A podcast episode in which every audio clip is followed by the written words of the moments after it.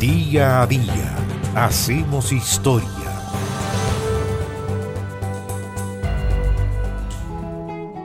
El 26 de febrero de 1817 comenzó su publicación el primer periódico oficial que tuvo Chile. Se llamó La Gaceta del Supremo Gobierno de Chile. Recién, el 12 de febrero de 1817, se había producido la batalla de Chacabuco y el ejército libertador ya se encontraba en Santiago. Mientras, se iniciaba la estampida de las tropas españolas o realistas y también se iniciaba el gobierno de Bernardo O'Higgins. Entre las muchas iniciativas que se tomaron estuvo la de publicar un periódico oficial. Ese periódico, pobremente impreso en unas pequeñas hojas de papel, fue el órgano oficial del gobierno de O'Higgins y en él se publicaban los decretos y leyes de la administración. Bernardo Vere Pintado, el mismo que escribió la letra de la canción nacional y que era el auditor de guerra del ejército, fue su primer director y tenía un sueldo anual de mil pesos. Antes del título del periódico se leía Viva la patria, en respuesta a Viva el rey, que era lo que aparecía en La Gaceta, que era el periódico oficial del gobierno de Marcó del Ponto.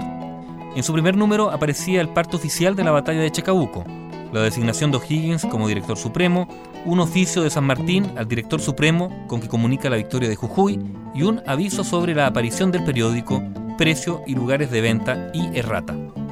La Gaceta del Gobierno de Chile se publicaba en números semanales que salían a la venta los días miércoles, en ocho o más páginas. Era impresa en la misma máquina que había comprado el gobierno en 1812 para la Patria Vieja y que después de haber servido para la impresión de la Aurora de Chile y otros periódicos, fue usada para la Gaceta del Rey que publicaba el gobierno de la Reconquista. Según cuenta Barros Arana, sus caracteres, gastado con tan largo uso y sin renovación alguna, daban una feísima impresión. Según Raúl Silva Castro en su libro Prensa y Periodismo en Chile, la Gaceta del 19 de abril informaba, con nómina completa, la vuelta de los confinados en Juan Fernández.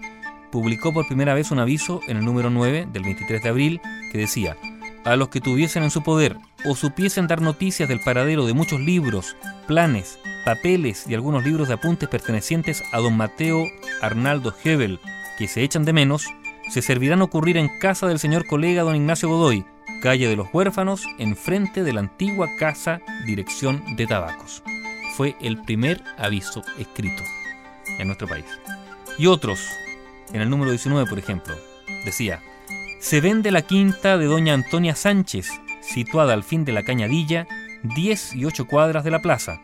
El que quisiere comprarla, véase con la propietaria en su casa detrás de las capuchinas. Se vende en la tienda de don Pedro Achacón, el libro La Revolución de Norteamérica a 20 reales y la de Costa Firme a 3 pesos. Otro aviso, se ha impreso un devocionario de la Virgen del Carmen para todos los miércoles del año. Se hallarán los puntos donde se vende la Gaceta la Gaceta del Supremo Gobierno de Chile, que fue el primer periódico oficial después de la independencia, porque hubo antes la Aurora de Chile, durante la Patria Vieja, bueno, la Gaceta del Supremo Gobierno de Chile, que comenzó su publicación el 22 de febrero de 1817. Bio Bio, la radio con memoria.